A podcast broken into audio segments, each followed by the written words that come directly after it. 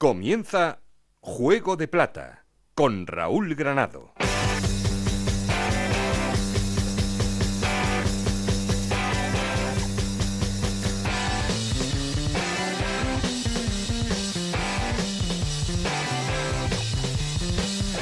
¿Qué tal? Muy buenas, bienvenidos a Juego de Plata, el podcast de Onda en el que os contamos todo lo que pasa en Segunda División.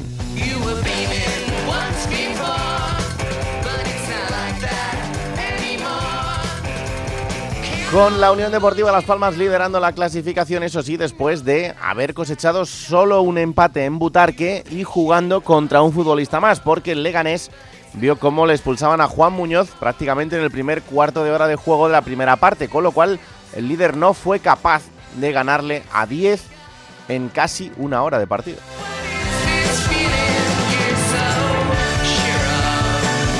Y hay un nuevo visitante en este ascenso directo que es el Deportivo Alavés. No es nuevo porque ya fue incluso líder de la clasificación, pero sí en la pelea que mantenían en las últimas jornadas Las Palmas y Levante, porque el Levante también empataba en el Toralín y la victoria del Deportivo Alavés le hace ser segundo ocupando esa plaza de ascenso directo. Ha vuelto a ganar el Eibar, eso le hace ser cuarto. Ha empatado el Granada también el Albacete, le hacen ser quinto y sexto.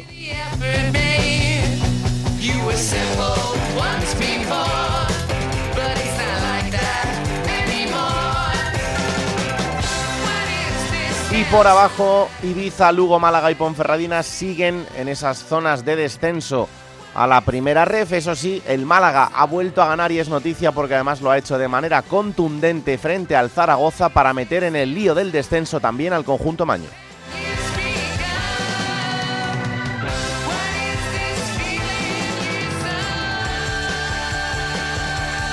Mucho de lo que hablar y que analizar, ya sabéis que queremos seguir en contacto con vosotros, para eso tenemos un perfil de Twitter que es arroba juego de plata, un correo electrónico juego de plata arroba gmail.com. Aquí conmigo está el auténtico cerebro de este programa, Alberto Fernández, con Esther Rodríguez en la producción, con Nacho Arias a los mandos técnicos, no estoy solo porque... Esto es Juego de Plata, el podcast de Onda Cero en el que te contamos todo lo que pasa en Segunda División.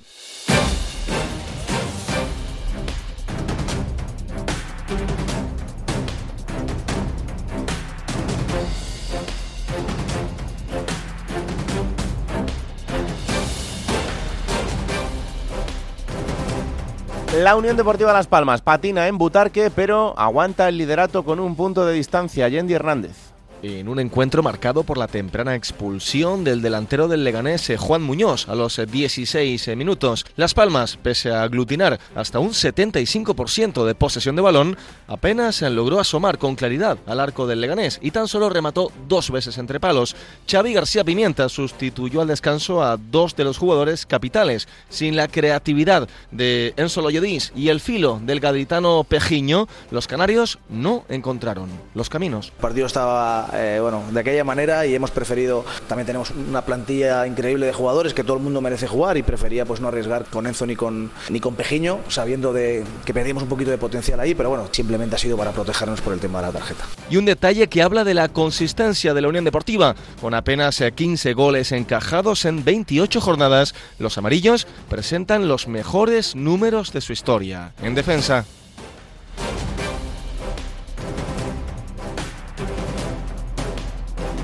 El Levante empata en el Toralín, empata a cero, es un empate que sabe a poco porque además se pierde la segunda posición, Jordi Gosalvez. Bueno, pues un Levante Unión Deportiva que no hay preocupación por salir de esa segunda posición, caer a la tercera, pero sí que hay cierto temor a la falta de gol que tiene el conjunto levantinista.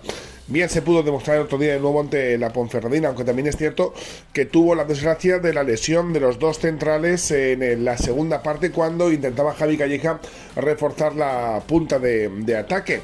Además, dos lesiones que le vienen bastante mal al cuadro levantinista. Rubén Bezo tiene una lesión muscular compleja, según reza el parte médico, y se va a perder los próximos partidos del Levante Unión Deportiva, mientras que Alex Muñoz parece que se queda en un susto y podrá estar en el partido ante el Lugo, al igual que José Campaña, como bien sabéis, todavía lesionado al igual, al igual que Skodran Mustafi y Roger Brugue. Se porfía todo al partido en el Ciudad de Valencia y sobre todo, como digo, el temor ahora mismo en el Levante Unión Deportiva es aquello de no marcar los goles necesarios para seguir estando en la zona más alta de la tabla clasificatoria.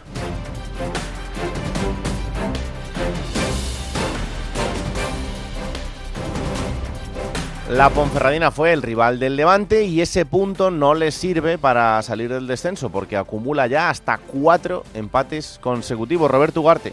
Cuarto empate consecutivo para la Sociedad Deportiva Ponferradina, esta vez en casa frente al Levante Unión Deportiva. Fue mejor, de hecho, el eh, conjunto de Javi Calleja en la primera parte disputada en el Estadio Municipal del Toralín. Tuvo ocasiones en jugadas a balón parado, Marc Jubil de cabeza, también Rubén Bezo, y en una acción en la que también con la testa remataba por encima de la portería Damir Abezadeh el eh, delantero eh, Mohamed Buldini. La vuelta de vestuarios tras el descanso dio, sin embargo, eh, como resultado una Ponferradina mejor en el choque. Tuvo eh, ocasiones eh, importantes y claras para llevarse el partido mano a mano de espiado ante Dani Cárdenas, que remató por encima de la portería. Y también en la recta final del encuentro, un remate de Derek al que una buena mano del arquero del Levante como respuesta sirvió para sellar esa igualada.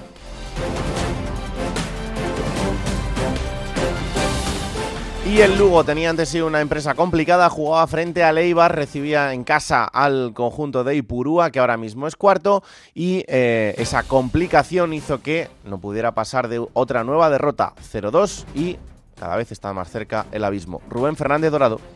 El estadio Ancho Carro de Lugo se ha convertido en un destino turístico perfecto para las aficiones y los equipos rivales. La visita al patrimonio y el disfrute de la gastronomía se complementa con tres puntos para casi cualquier equipo que visite el feudo rojiblanco. Con una nueva derrota ante la Sociedad Deportiva Ibar este fin de semana por cero goles a dos, el club lucense continúa en su descenso a los infiernos y se consolida como el peor local de la categoría. Ha sumado solo un tercio de los puntos disputados en su estadio. 45 minutos contra 10 jugadores en la segunda mitad tras la expulsión de Javi Muñoz y ni un solo tiro a puerta. Es la estadística que confirma una situación crítica que parece ya irremediable. El Lugo continúa además sumando hitos negativos esta temporada. El último la vuelta de Xavi Torres a los terrenos de juego, el primer futbolista en la historia de nuestra liga condenado por amaño de partidos y que mientras la Audiencia Provincial de Navarra no ejecute su inhabilitación, parece que seguirá sumando minutos con el equipo. Después que si valores, fair play y demás. Por último, el tema económico. Tras la venta de Chris Ramos y las salidas de Lebedenko y Neider Lozano, el Lugo tiene menos límite salarial que en el mes de septiembre. Para animar los próximos partidos, la presidencia va a tener que contratar charangas low cost.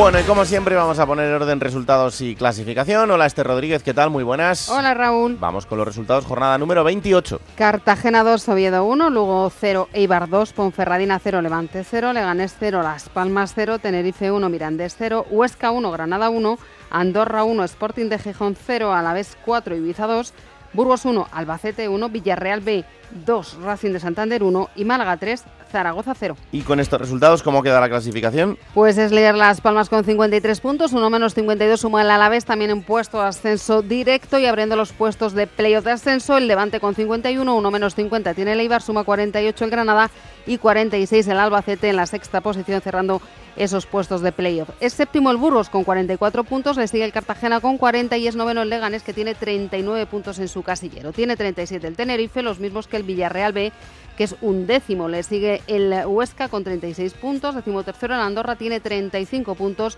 décimo cuarto el Oviedo con 34. El Sporting en la decimoquinta posición suma 33 puntos como el Zaragoza y el Mirandés. El Racing tiene 30 puntos y abriendo los puestos de descenso está la Ponferradina con 29 en su casillero, el Málaga suma 25, 22 tiene el Lugo y cierra la clasificación el Ibiza con 19 puntos. Gracias, Esther. Adiós.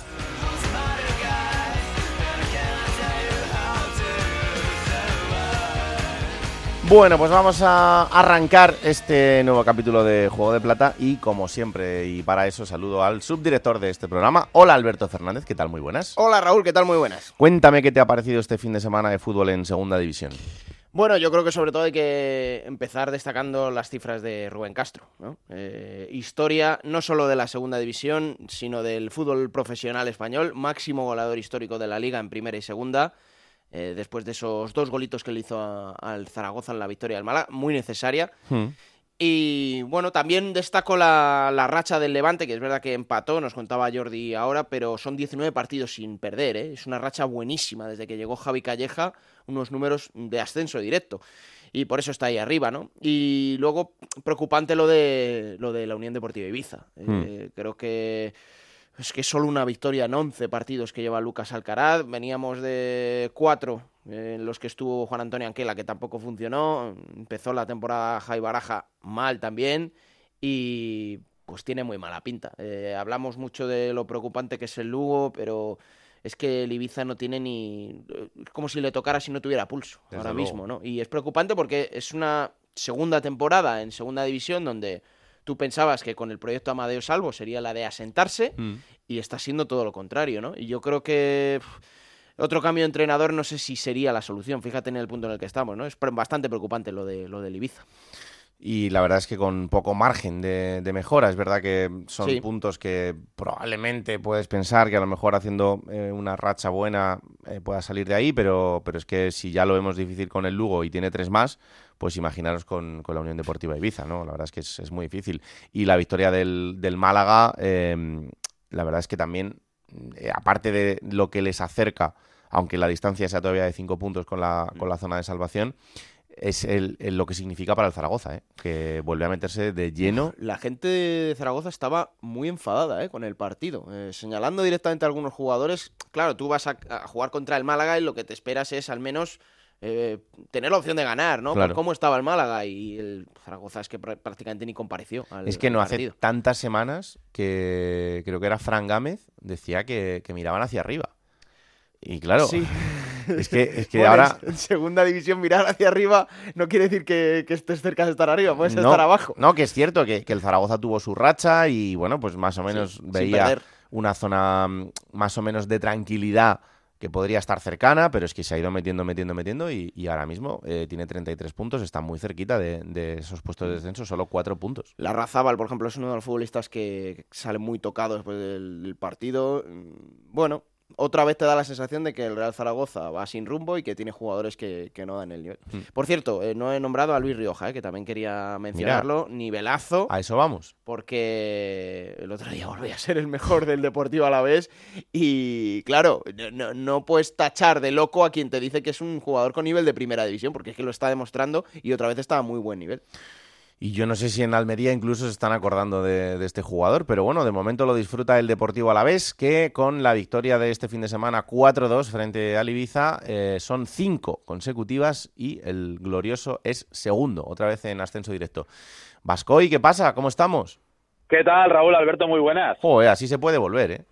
Hombre, eh, quinta victoria consecutiva, algo que no ha logrado nadie esta temporada en la División de Plata, así que el Alavés demostrando que está a un muy buen nivel, volviendo al nivel eh, que estaba en el mes de noviembre, hasta que llegó aquel diciembre fatídico donde lo perdió todo, donde el equipo entró en una malísima racha de juego y resultados, pero es que ahora lleva 18 puntos de 21 y además yo creo que con algo todavía mucho más positivo, y es que equipo, este equipo es bastante mejor que el que era hace dos meses, básicamente porque ha fichado a dos jugadores que le han dado un nivel, un salto de calidad tremendo, como es Antonio Blanco en el centro del campo y arriba Sier Villalibre, que el otro día debutaba como titular. Es verdad que es el único partido en el que no ha metido gol, pero está claro que ahora con, con Villalibre, con Sila, que le podemos llamar casi fichaje después Sí. de esa lesión que le ha tenido unos cuantos meses apartado de los terrenos de juego y a ver si se recupera ahora Miguel de la Fuente, el equipo ha mejorado y ahora sí que se mete ya directo en la lucha por el ascenso. Y además con este tipo de jugador yo creo que mm, al equipo ya hay que pedirle también un poquito más, ¿no? Porque hemos visto tramos de la temporada del Alavés en, el que, bueno, no, no es que fuese un equipo rácano, pero sí que es verdad que era un equipo que ponía rápido a guardar lo que conseguía, eh, cosa que me parecía bien también eh, en muchos de esos partidos, pero sí es verdad que ahora yo creo que tiene esa posibilidad de ese saltito de calidad en cuanto al juego. Sí, de hecho es el equipo más goleador de la categoría y precisamente yo creo que por eso, ¿no? Porque es que al final estaba jugando, ha estado jugando toda la temporada hasta, hasta la llegada de Villalibre y la recuperación de Sila con Miguel de la Fuente como única referencia arriba, con Abde ahí intentando dar un poquito de, Sí. de minutos, pero es que no tenía mucho más. Entonces, eh, los goles llegaban más bien del centro del campo, con las llegadas de Sever Alcain, con lo poquito que podía aportar en esa faceta goleadora Guridi, etcétera, etcétera. Ahora el equipo tiene muchísimos más recursos. Hay futbolistas, además, que han dado un paso adelante, caso de Tony Moya, que está a un nivel fantástico y que vamos a decir, lo estabais destacando ahora de Luis Rioja, yo creo que está en el top 3 de jugadores de la categoría después de un inicio de temporada muy complicado donde lo pasó mal con aquel hacer con el español, el forzo para irse, finalmente los periquitos no pusieron todo el dinero sobre la mesa, entonces estuvo ahí un poquito desaparecido al principio, pero ahora está a un nivel fantástico, lo decía el otro día, ¿no? Bromeaba, decía, al principio no me salía nada hmm. y ahora meto goles prácticamente hasta, hasta con el culo. El otro día mete los tres goles, uno de jugada, otro de falta directa, otro de penalti, demostrando que es el jugador franquicia de este equipo y el que tiene que liderar a, este proyecto ahora mismo. Bueno, pues a la vez Cartagena es lo que tiene el Deportivo a la vez el próximo fin de semana. Eh, un Cartagena que además ahora está bastante mejor que, hace unas jornadas, así que seguro que será eh, un partido importante el de Mendizorroza de, de este fin de semana para intentar ese asalto al liderato, esperando el fallo de la Unión Deportiva Las Palmas y que el Alavés consiga la sexta victoria consecutiva, que eh, estas rachas es de lo que te sirve para, para ponerte de arriba y no bajarte. Así que vamos a estar muy pendientes de lo que haga el equipo de Vitoria. Robert, re bienvenido y a seguir disfrutando. ¿eh? Muchísimas gracias. Entre pañal y pañal cantaremos goles. Un abrazo. Un abrazo. Chao, chao.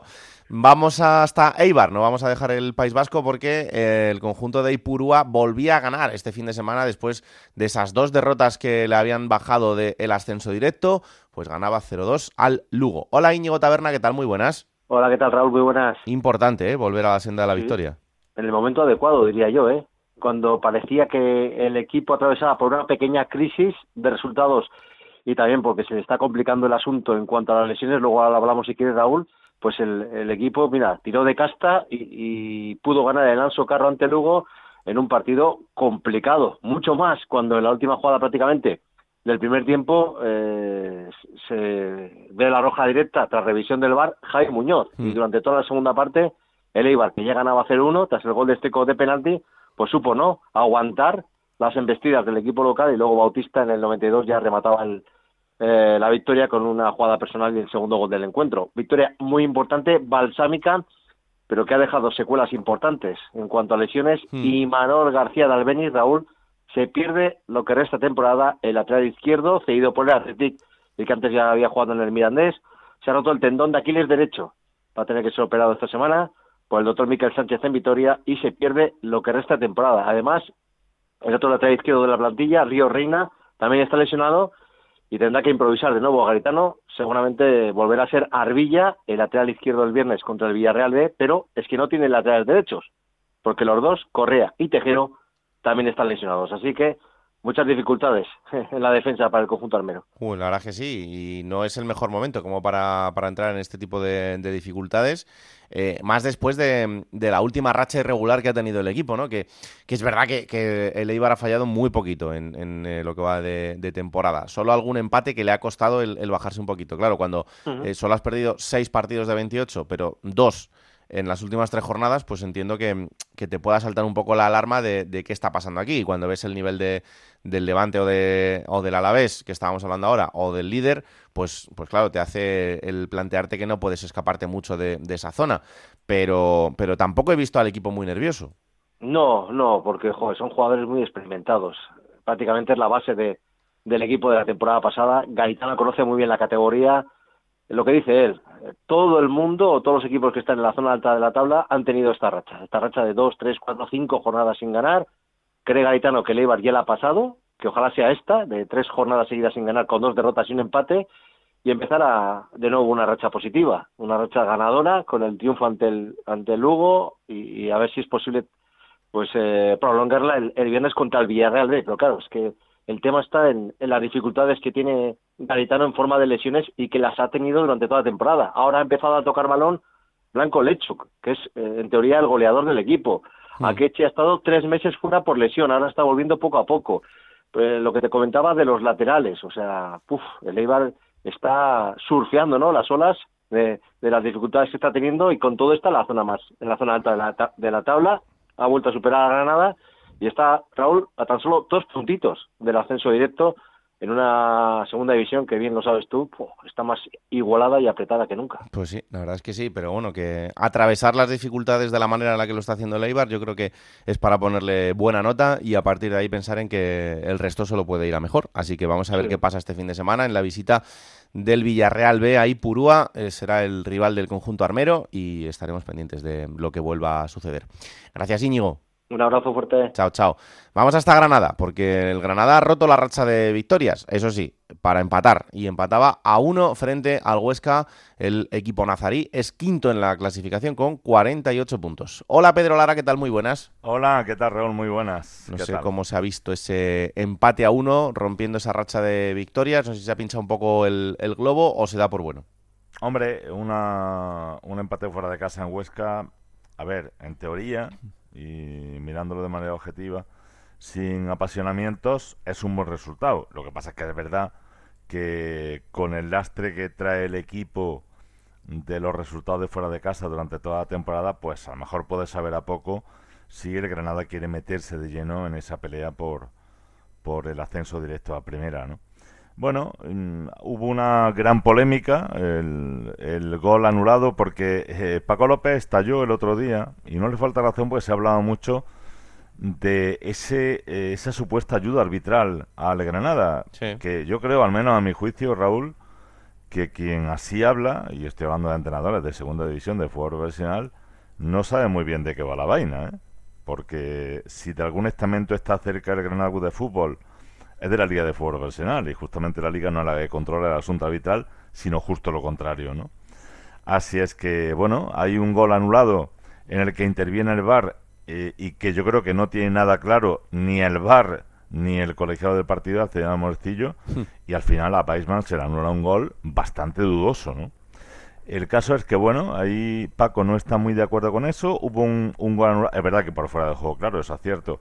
Anteriormente de Weisman en el tanto primero que hubiera sido el 0-1 inicial de José Callejón, pero bueno, yo creo que en general, aunque el Huesca tuvo sus opciones, sobre todo en el juego de contraataque, que lo interpretaron de una manera absolutamente magistral, pero el Granada no hizo en general un mal partido. Yo al menos, por lo que estoy observando, creo que el equipo fuera de casa está mejorando el juego, está teniendo muchas más opciones de poder marcar y bueno, al final un empate en Huesca ante un buen Huesca, yo creo que el Huesca también ha mejorado en las últimas semanas, eh, que quizás sepa poco, pero que mantiene al equipo vivo en esa pelea por intentar meterse en el sprint final en las posiciones de privilegio. Y sobre todo que el equipo está en este tramo de la temporada está jugando muy bien al fútbol. ¿eh? Sí, ha mejorado, ha mejorado. A ver, la diferencia entre el equipo de Paco López y el de Caranca, más allá de que ahora han venido dos jugadores que están actuando como titulares, como veis, y por Lozano. Pero la gran diferencia es que en la época Caranca, y sálvese alguna excepción, eh, el equipo fuera de casa no generaba ocasiones de gol, eh, Raúl. Y eso desesperaba a la afición y desesperaba incluso al propio editor. Algo ocurría que no había opciones de ganar los partidos fuera y, y la mayoría de ellos pues acababan perdiendo, ¿no? Ahora con Paco López se puede ganar, empatar o incluso perder en alguna ocasión como ya ha ocurrido. Pero el equipo es capaz de generar ocasiones de gol y tiene opciones de ganar los partidos. Esa es la gran diferencia y eso es lo que puede hacer a este Granada, meterse de lleno arriba o poder optar a una primera o segunda plaza que evidentemente está muy cara, que hay mucha competencia, que todos los equipos están muy fuertes hmm. y que vamos a tener creo que un sprint final de campeonato bastante apasionante. Cuidadito al derby andaluz de este fin de semana que el Málaga viene arrollador, ¿eh? Sí, sí, sí, totalmente, totalmente. Tenemos un derby, buf. No, no, está eh, Isa que entre el baloncesto y el 3-0 no sabe lo que hacer este fin de semana. No, pero Isabel estoy convencido, te voy a decir una cosa, Isabel estoy convencido que ella tiene todos sus, cinco sentidos puestos en el fútbol, ¿eh? Sí. Ahora, con el Málaga. Está, debe estar emocionada porque tiene ahí al Málaga con la opción de poderse quedar en, en segunda que no durante todo el año ha Que ya es mucho eso, ¿eh? eso, es, eso es, eso es. Y ese Granada-Málaga va a reeditar viejas rivalidades, ¿no? De los años 60 y, y 70. Vamos a ver en qué queda finalmente la cosa. No seáis abusones, hombre. hay, que ayudar a, hay, que ayudar, a, los vecinos. Sí, pero, pero sé que lo que pasa que es que mm, el Málaga, el Málaga entre Málaga y Granada en los eh. últimos años ha habido muy buena relación. ¿eh? y yo creo que ha habido algún favor a ver, vamos a llamarla así, o no ha habido ánimo de hacer daño en, en unas cuantas ocasiones. No es el Sevilla, Pero- eh, digamos, no es el Sevilla. Eso es, eso es. Por lo que Pero- sea. El pacto de la Alhambra funciona. Exacto, exacto. Pero yo creo que, que en este caso el Granada es que no le puede ceder nada porque se está jugando la No, vida. es que lo- tiene al Albacete a dos. Sí. O sea, claro, que- es que va a haber un choque de trenes el próximo lunes en, en Granada. ¿no? Menos mal que la temperatura es más benigna Hmm. ahora en Granada y en, y en toda España, porque de lo que se, que- se está quejando mucho la afición. Y no le falta razón. Es que no se piensa en esa gente mayor que cuando hace frío, cuando hace frío en Granada, una noche de Granada de invierno es de 1, 2 o 3 grados. ¿eh? Y tener a una persona de, de setenta y tantos, 80 años en un campo de fútbol es maltratar a la afición. Yo creo que es algo que tiene que mirar la Liga de Fútbol Profesional, porque exactamente igual que se preservan las horas de verano en la canícula cuando más calor hace para no jugar al fútbol, también hay que pensar en los aficionados que hay horas determinadas que no pueden ir al fútbol.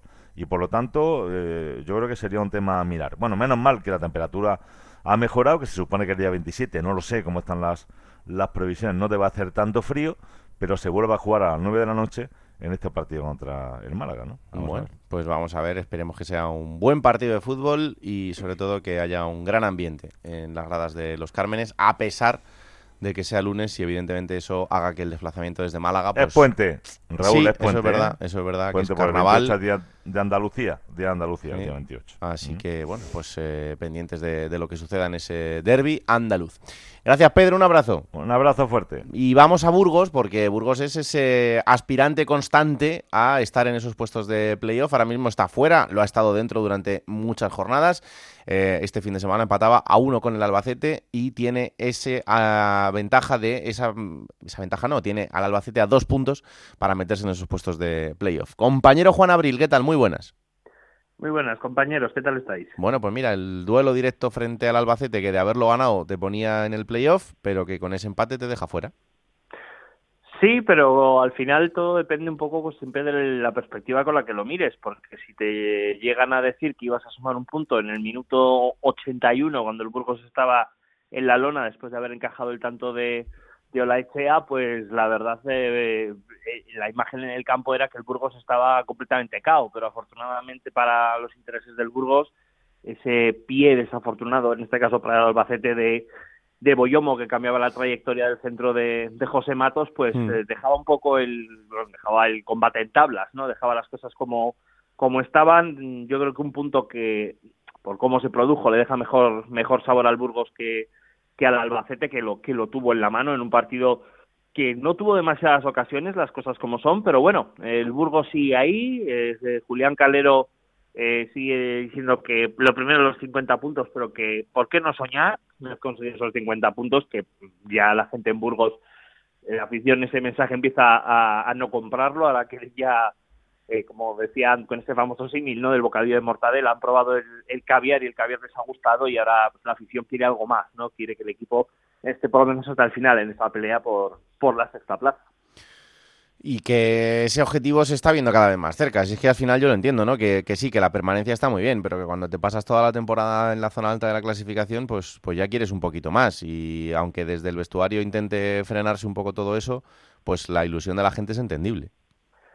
Sí, porque además la afición del Burgos es una afición que afortunadamente en los últimos años eh, se ha rejuvenecido bastante, eh, se ha enganchado bastante a la, gente joven y la gente joven no había visto al Burgos, mm, bueno, no, no te voy a decir ya en los tiempos pretéritos ¿no? del, Real Burgos eh, a primeros de los 90 en primera, sino prácticamente no le había visto ni en segunda, ¿no? Entonces al verla ahora, esta masa joven que está entrando ahora a seguir al equipo de, de la ciudad de Arlanzón, verle ahí peleando por estar arriba ¿no? en, la, en la segunda división, con el presupuesto bajo, con un estilo de juego muy marcado, pues eh, la gente se ilusiona, ¿eh? porque al final eh, soñar es gratis, eh, te ponen el caramelo en la boca y obviamente no quieres que te lo quiten. Entonces, pues ya al equipo se le pide que, que apriete hasta el final, que lo siga intentando y que en estas 14 jornadas pues intente dar toda la guerra posible de cara a pelear Calero lo, lo, deja muy claro, él cree que por la sexta plaza, porque eh, entiende que las cinco primeras ya tienen dueño.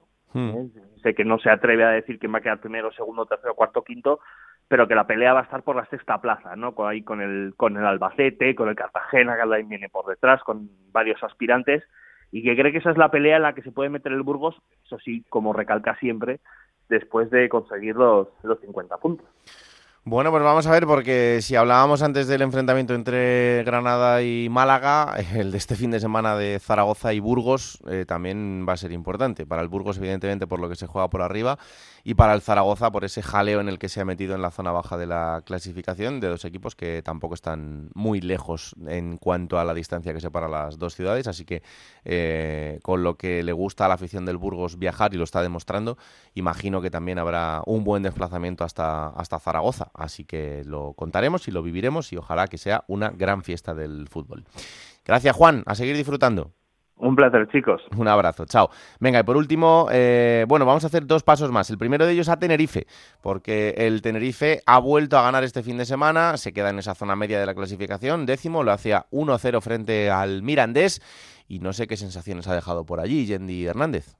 El Tenerife en su dinámica de aguas meridionales en todo el curso. Una victoria por la mínima, un penalti muy polémico en un encuentro carente de ingenio los metros finales eh, por ambos equipos. Con el Heliodoro un tanto inquieto con el paso de los minutos, una diagonal del capitán del Tenerife Aitor Sanz habilita al carrilero Nacho Martínez dentro del área y la acción acaba en penalti. Joseba Echeverría desde la óptica del Mirandés no vio nada punible en la jugada que tuvo lugar en el último cuarto de hora de partido haber visto las imágenes, eh, no sé, no, no, me parece tan claro. Pero bueno, yo creo que ha sido un partido muy golado, que esa jugada ha decantado la victoria del Tenerife y, bueno. Era Nacho, el ex del Valladolid, quien recibía un leve toque por detrás en carrera. La acción de las dudas con interrupción y revisión de VAR en el monitor, eh, que da lugar al tanto de penalti de Borja Garcés. Hacía tres partidos que no veía puerta desde el Cartagena y estaba muy convencido en el, en el penalti y le he pegado muy fuerte y no ha podido llegar al portero. A pensar en el Sporting, no hay más, el Sporting. El Tenerife que se asienta en la zona media, pese a arrastrar una acumulación de problemas físicos, bajos estados de forma o lesiones de futbolistas eh, clave. Los casos del inglés eh, Sam Sashua, el africano Modauda, el medio organizador Alex Corredera o el defensa José León. Y de momento no han debutado los dos eh, fichajes de invierno, ni el defensa del Sevilla Quique Salas, ni el carrilero del Leganés Durmisi. Y es que no parece haber un entendimiento apropiado entre el técnico Luis Miguel Ramis y la nueva comisión deportiva del club tinerfeño. Bueno, pues así están las cosas en Tenerife. Y por último vamos a Oviedo, porque quiero saber qué le pasa al conjunto Carballón este fin de semana. Ha vuelto a perder 2-1 frente al Cartagena, 34 puntos. Así que están ya a 5 de la zona roja de la clasificación. Hola compañero Chisco García, ¿qué tal? Muy buenas. Hola Raúl, muy buenas. Quiero saber qué le pasa a este Oviedo. Y yo sé que tú me lo vas a contar. Pues yo también lo quiero saber.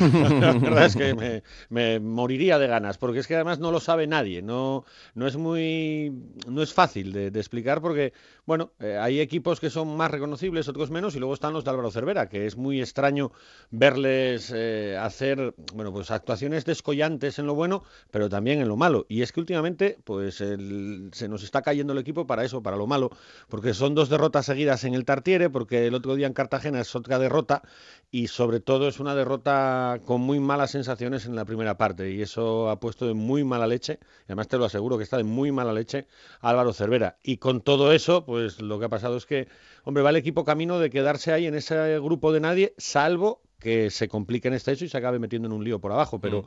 Pero la verdad es que sí, es muy, es muy extraño, ¿no? Un equipo que en las seis primeras, yo creo que los seis primeros partidos de Cervera en el banquillo del Oviedo se saldan con, con victorias, con cinco victorias y un empate en casa sin encajar goles. Los dos últimos los pierdes 2-2, 0-1, eh, con sensaciones muy extrañas. El equipo se te cae de, por completo en, Cartagena, que no parecían ellos en la primera parte, que, que, no dieron sensación de nada. Y eso tiene, de verdad que tiene enfadado a Cervera. Ayer yo pude hablar un ratito con él en el Requesión, así aparte del mundo, y dije, ¿cómo estás? Y me dice, decepcionado. Dije, ¿no tienes cara de decepcionado? dice, no, estoy cabreado. dije, eso, dije, eso me suena más. Dije, eso me, parece que es más, más cercano a la realidad. Pero bueno, no queda, ¿no? Hay que mirar y pensar en, el domingo a las 9 de la noche y, ver qué pasa en el partido con el Albacete. Es que el Oviedo ha perdido un partido más que la Ponferradina y uno menos que el Málaga. O sea, gracias que, se le ha dado bien con, las victorias y ha ganado nueve partidos, pero es un equipo que, que ha perdido mucho esta temporada y eso es así. Eh, es cierto que, no empataba tampoco una barbaridad, pero que, este equipo ha perdido mucho. Y luego hay una cuestión que mm, eh, estaba eh, Alberto antes con la moja detrás de la oreja y luego lo escucharemos en, en el plata o plomo, eh, pero que Cervera el otro día en la sala de prensa da un golpe directo a los jugadores. vamos. Además hay un, hay un final de una, de una de las preguntas que se le hacen ahí en la sala de prensa y él dice, bueno, de, de las cosas buenas aprenden, de las malas también, dice, y yo de partidos como este saco conclusiones. Mm, Digo, vale, mm, las conclusiones tienen aspecto de que van a tener foto, que habrá que esperar seguro hasta el domingo para ver eh, esas fotos, pero que va a haber fotos. Es decir, que hay gente que se va a caer del equipo y que tengo la sensación de verdad que le va a costar volver. Es decir, porque, bueno, pues porque es así el técnico, porque Cervera es así, y el otro día también dio una de las frases de esas que, que decía él que, que definen mucho su filosofía. Y dice, los partidos que juegas bien los tienes que ganar y los que juegas mal no perderlos. Claro.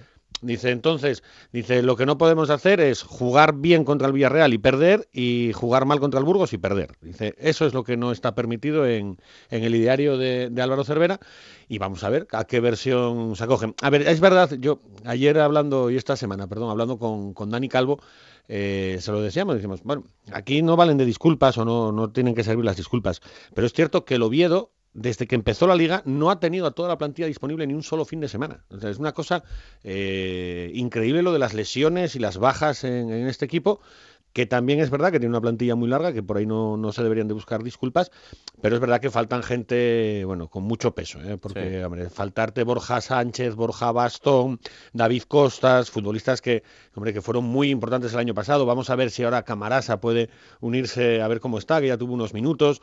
Eh, hombre, montar un bloque, ¿no? Lo que viene siendo, porque además si algo tiene Cervera es que a él le gusta tener bloques, tener, bueno, que la gente se sepa sus alineaciones. Y aquí no ha podido, es decir, es que son todas las semanas cinco, seis cambios, cuatro, tres, eh, fueron, me parece que hasta siete bajas las que tenía el equipo para ir a Cartagena. Y hombre, así es complicado, ¿eh? no nos vamos a engañar, pero es verdad que haría bien el equipo en reaccionar y en sumar cuanto antes, o como decían los latinos, quan primum los 50 puntos y no meterse en jaleos. Pues sí, la verdad es que sí, porque tampoco está tan lejos esa zona baja de la clasificación. Es verdad que hay otros equipos que están bastante peor y que las sensaciones también son, son diferentes. Eh, Raúl, una cosa. El problema es que ayer, ayer con, con la victoria del eh, este fin de semana, con la victoria del Málaga, Sí. eh, le ha entrado un canguis a, a toda esa zona noble o a esa zona media que decía Hombre, que claro. iban a estar muy tranquilos, porque hasta esa victoria frente al Zaragoza del Málaga, mm, yo creo que todo el mundo asignaba tres plazas de descenso. Y decías, bueno, a ver, solo queda por asignar una. Y al final todos piensan, bueno, malo será que me toque a mí. ¿no? Sí. Es decir, somos tantos que, que a mí no me va a tocar. Ahora, como haya que repartir dos, mm, el lío va a empezar, ¿eh? Y Sí. se va a poner y se va a poner divertido. No, no, no, desde luego, desde luego que sí. Eh, la última, ¿cómo está, ¿cómo está la gente? Porque el feeling mm, durante un tramo ha sido muy bueno, pero ahora no sé cómo anda. Tú sabes que con Álvaro Cervera las cosas eh, dependen muchísimo de los resultados. Es decir, eh, él un juego preciosista no va a hacer. Él sí suele dar resultados y, lógicamente, cuando los resultados se tuercen y en las últimas cuatro jornadas tienes tres derrotas y una victoria, pues bueno, pues la gente anda un poco mosqueada. Yo, que conozco un poco a, a la afición del Real Oviedo, yo esto lo vaticinaba. Yo decía, vamos a tener un problema. Aquí se cargaron a Ciganda porque decían que era aburrido. Eh, se apostó por Bolo que venían con un anuncio y una propuesta de mucho rock and roll, la cosa se torció y la gente no tuvo ninguna paciencia y volvimos a una versión de Ciganda corregida y aumentada con Mm. Cervera. Sí, sí. Y si la gente no tiene paciencia y la gente no entiende cómo va esto, pues eh, tendremos un lío porque habrá que pegar otro bandazo en cualquier momento. De momento están tranquilos, y de momento yo creo que hay confianza en el trabajo de- del ecuatoguineano y él tiene una gran ventaja, yo creo, sobre muchos de los entrenadores, y a mí es algo de lo que más me, me gusta de- desde que ha llegado Oviedo, y es que él ve las cosas y las cuenta como el 90% de la gente, o el 99%. y eso, eso ayuda mucho, es decir, un entrenador que cuando juega mal sale a la sala de prensa y le dice al aficionado, hemos jugado muy mal, Mm, al aficionado eso le llega. Ah, si salen y te cuentan, no, es que tuvimos. No, no, él te lo dice. O, o hemos jugado bien y hemos perdido y no merecimos. Bueno, pues eso yo creo que todavía tiene muchos argumentos a su favor y que todavía tiene un respaldo importante en la afición. Y espero y quiero pensar que también dentro del club, aunque alguna voz hay que empiezan a decir que si es que el estilo y todas estas cosas que se suele decir, sobre todo cuando vienes de fuera, ¿eh? Cuando Mm. vienes de fuera a gestionar en, en España, tienes muchos riesgos de equivocarte y basta mirar cerca de casa para verlo. Eh, no estarás diciendo que a lo No, no, mejor el no. entrenador del equipo rival. No, Dios me libre. Mm, Pobre. ah, que trabaje. vale. Que trabaje mucho, que fue lo que dijo, que va a trabajar mucho y que lo va a hacer muy bien. Ya. Juancedo de eso sabe mucho más que yo. Como perdáis la semana que viene, Verás qué lío.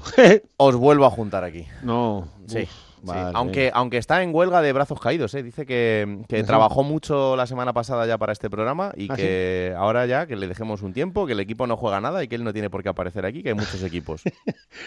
ya sabes que él para esas cosas, eh, él últimamente anda con el dedo ligero en Twitter, anda, Sí. anda de gatillo Sí, sí, ligero sí, sí, los sí, domingos. Sí, el domingo yo estuve siguiendo un poco por ahí y digo, uy, uy, uy. No, no está siendo muy buenos Bueno, fines de semana. para- Tened en cuenta que el Leeds también anda de capa caída y eso le, le pasa mucha factura. No, bueno, y encima a mí, a mí me tiene ahora un odio grande porque Vaya. he impedido que Iraola vaya al Leeds y entonces está que no, es que no, que no, que no. no Le vale Xavi. Gracia, eh, no te preocupes. Sí, no, le, va a tener que valer, le va a tener que Sí, valer. por eso, eso tampoco hay mucho problema, pero bueno.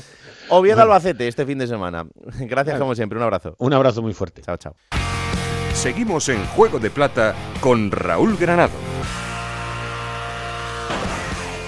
Bueno, momento aquí para la entrevista en Juego de Plata y esta semana hemos elegido como protagonista el Cartagena porque esas dos victorias eh, consecutivas en estas dos últimas jornadas, la de este fin de semana frente al Oviedo y la anterior, también importantísima frente al Eibar, pues hacen que también eh, giremos un poco la mirada hacia ellos, el conjunto cartagenero que vuelve a estar cerca de sus puestos de playoff, ahora mismo es octavo con 40 puntos, a 6 del Albacete y tenemos comunicación con nuestros jugadores con Iván Calero. Hola Iván, ¿qué tal? Muy buenas. Hola, muy buenas, ¿qué tal? Pues encantados de, de tenerte por aquí para, para hablar un ratito y, y hablar un poco del equipo, ¿no? Que evidentemente cuando encadenas victorias las semanas se hacen más llevaderas. Sí, mucho más, ¿no? Sobre todo porque te da, te da ese plus y esa confianza de decir, joder, el trabajo que estamos haciendo está siendo bueno, eh, que igualmente cuando pierdes el trabajo suele ser bueno y Mm. lo es.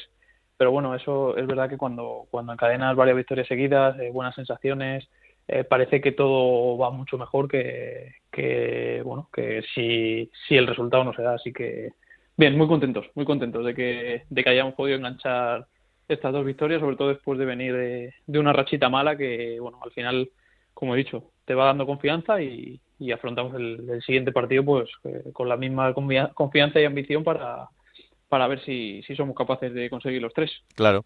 Em, al final es que eh, la línea entre que el trabajo que haces se note y sumes los tres puntos o que parezca que no, porque no hayas conseguido sumar, eh, es, es muy delgada, ¿no? Y eh, para vosotros yo creo que es bastante más clara porque sí tenéis una, una conciencia evidente de si habéis hecho las cosas bien o no, pero para el aficionado a veces es, es un poco difusa. Sí, bueno, al final este deporte, igual que todos, es, eh, son resultados. Y parece que cuando no se dan los resultados no estás haciendo todo lo que tenías que hacer. Y eso, pues en la mayoría de los casos no es así, porque al final todos trabajamos, desde el cuerpo técnico que prepara los partidos hasta los jugadores que, que estamos pico y pala todos los días eh, y y afrontamos los partidos igual cuando ganamos que cuando perdemos. Lo que pasa que hay días que, que el trabajo que haces se ve reflejado en forma de tres puntos y Mm. otras veces que, que no. Entonces, bueno, ahí está un poco la, la línea de la que hablas, ¿no? Es decir, eh, bueno, el, el equipo parece que cuando pierdes es que no, no trabajas o no haces esto, no haces lo otro, no, haces prácticamente lo mismo. Eh, lo único que hay días que se te dan mejor las cosas que otros. Cuando pierdes, eh, ¿siempre hay un diagnóstico claro de lo que ha pasado o a veces no? Sí, generalmente sí. Hay veces que, bueno, pues eh, hay días que haces las cosas bien y tienes esa mala suerte, entre comillas, por llamarlo de alguna forma, eh, y no ha entrado el balón y en una contra, en un despiste, en cualquier acción, porque por suerte o desgracia esta categoría lo que tiene es eso, que hay muchísima igualdad. Entonces, Mm. en cualquier momento y cualquier equipo puede, puede hacerte gol. Eh, y es lo que te comentaba, eh, hay días que haciendo las cosas muy bien no eres capaz de ganar, otros días que eso mismo lo haces un poquito peor y eres capaz de ganar, entonces bueno, eh, eso habla también muy bien de, de lo que es la categoría, ¿no? que es súper competitiva y en cuanto hay un día que estás un poco despistado, eh, no te perdona. Claro. Y eh, al jugador le resulta complicado eh, las, los días después de los partidos cuando no has jugado bien pero has ganado.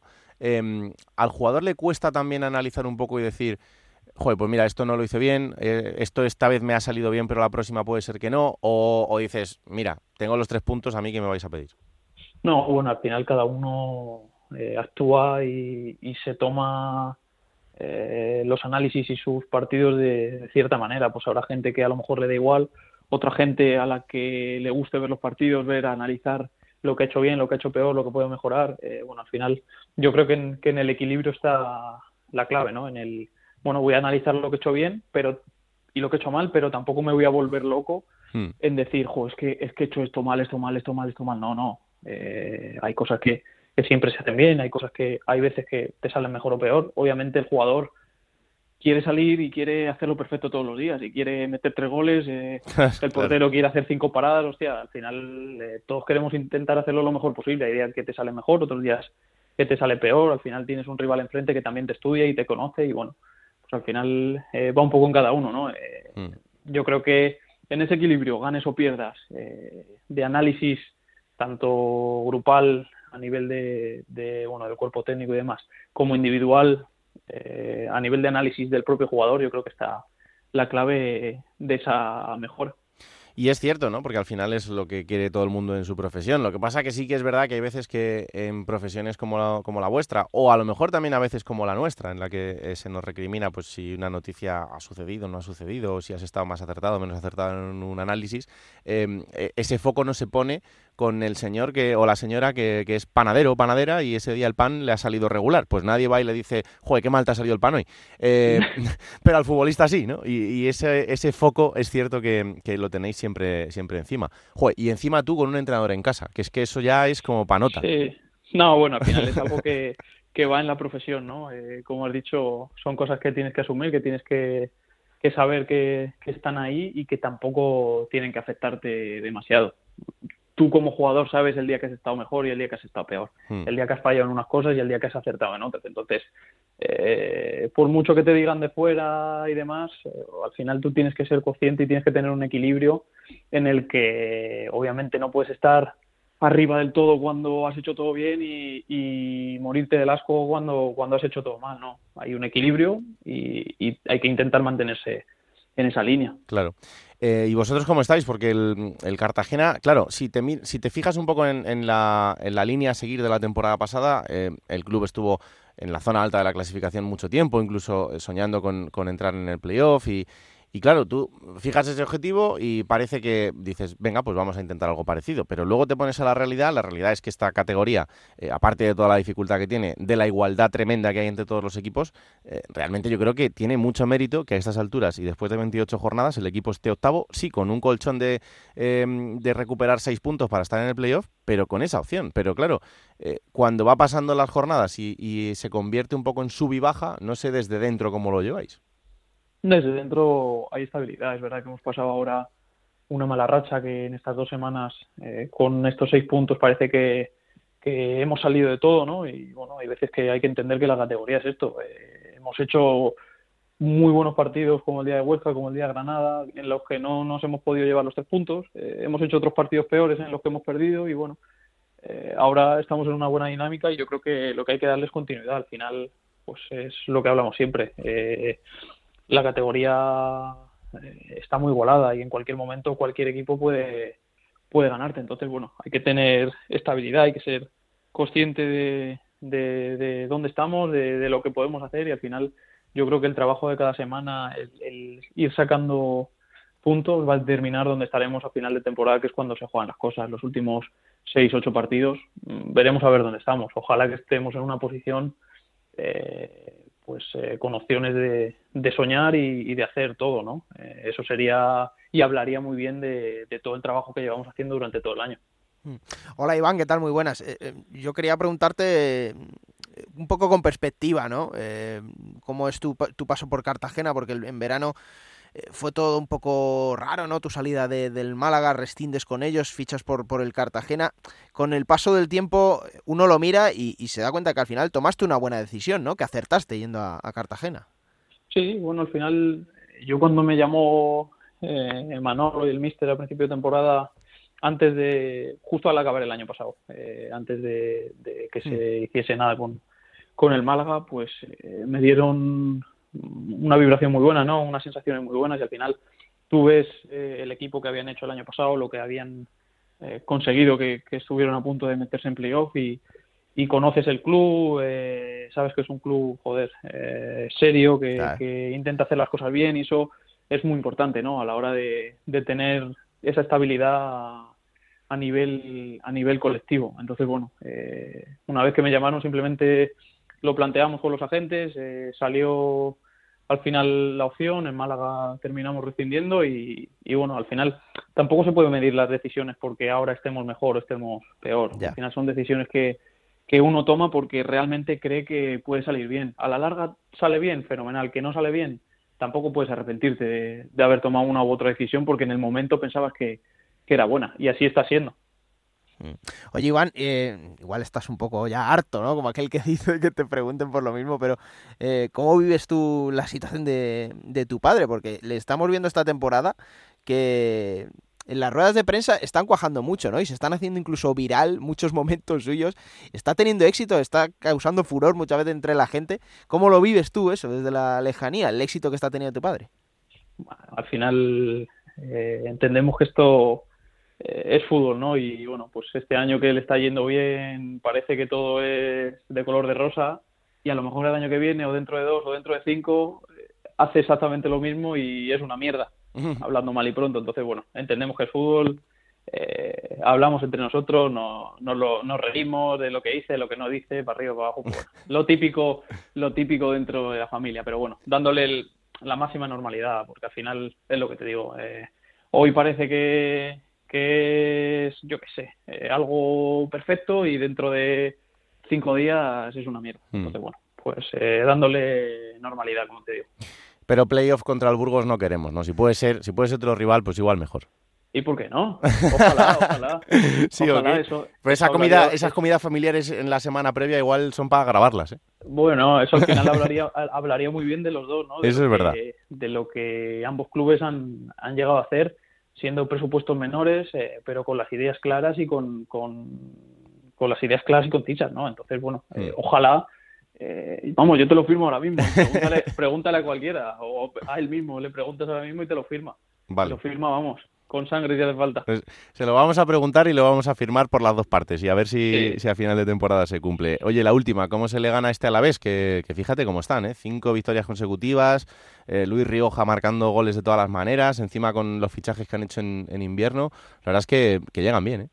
Sí, bueno, al final, eh, como, como cualquier equipo, como planteando el partido bien, eh, intentando eh, detectar cuáles son sus debilidades y poder hacerle daño ahí, pues igual que intentarán ellos ganarnos a nosotros. Entonces, bueno, con mucha tranquilidad, sabiendo que, que es una gran plantilla, ¿no? Eh, como, como todas las que suelen descender de, de primera división, que han mantenido jugadores eh, de gran nivel y que, bueno, hay que tener eh, tranquilidad y paciencia porque al final, como todos los equipos, eh, son ganables. Entonces, bueno, eh, plantaremos el partido para, para intentar hacerles daño y, y llevarnos los tres puntos de, de su casa, sabiendo que va a ser un partido muy, muy complicado y en el que vamos a tener que estar muy concentrados y, y metidos durante los 90 minutos.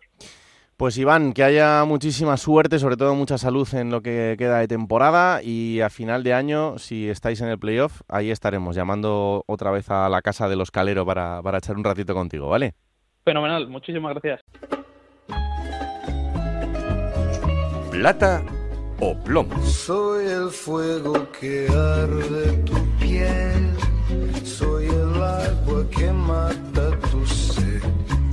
castillo, la torre, yo soy la espada. Pues tú me dirás. Pues vamos a empezar con la plata. Venga. Además, el programa hoy va muy de caleros. Sí.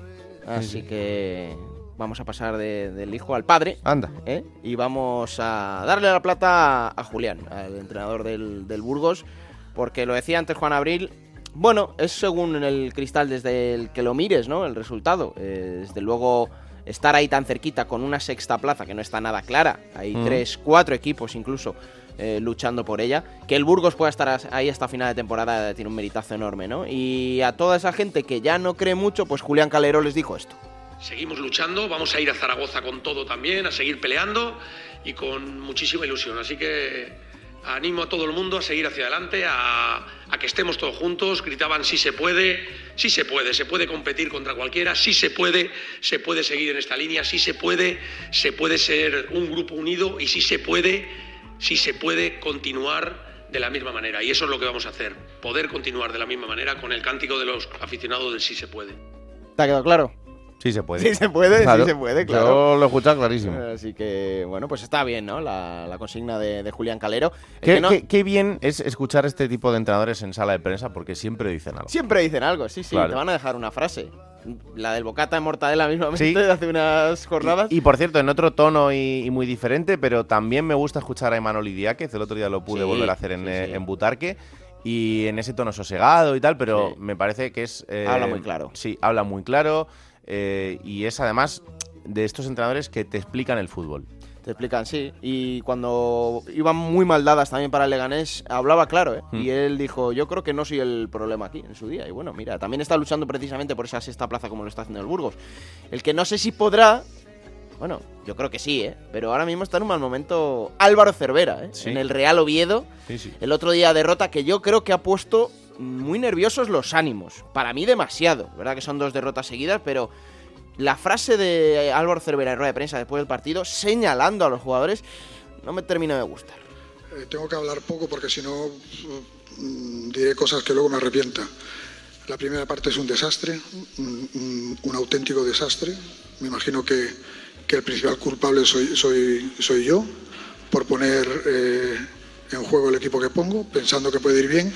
Eh, el análisis es la primera parte es lo peor que he visto yo en muchísimo tiempo, en muchísimo, muchísimo tiempo.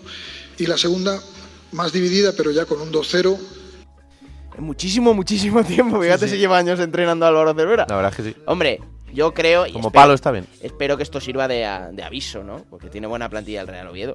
Pero bueno, ya lo vimos con Ramis a principio de temporada y bueno, digamos que bien, bien no le ha ido. Tampoco demasiado mal porque ahí sigue el hombre, pero este tipo de cosas no sé yo si terminan de funcionar. Bueno, Vamos a por la próxima jornada.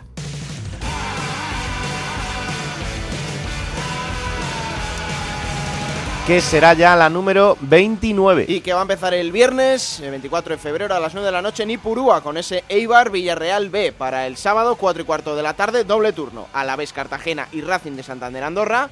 Para las 9 de la noche, otra doble ración. El Sporting de Gijón Tenerife y el Mirandés Leganes. Para el domingo, 2 de la tarde, Ibiza Huesca.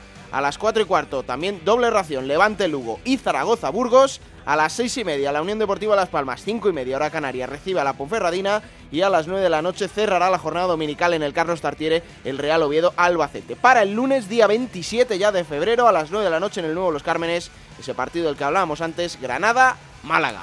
Bueno, pues esto como siempre ocurrirá todo, absolutamente todo en Radio Estadio, donde os contaremos lo que suceda en cada uno de estos partidos, los resúmenes en Radio Estadio Noche y aquí estaremos el próximo martes a las 5 de la tarde para que tengáis un nuevo capítulo disponible de Juego de Plata y os lo descarguéis, lo compartáis y le digáis a todo el mundo que existe este bendito programa que hacemos con tanto cariño. Que la radio os acompañe. Chao.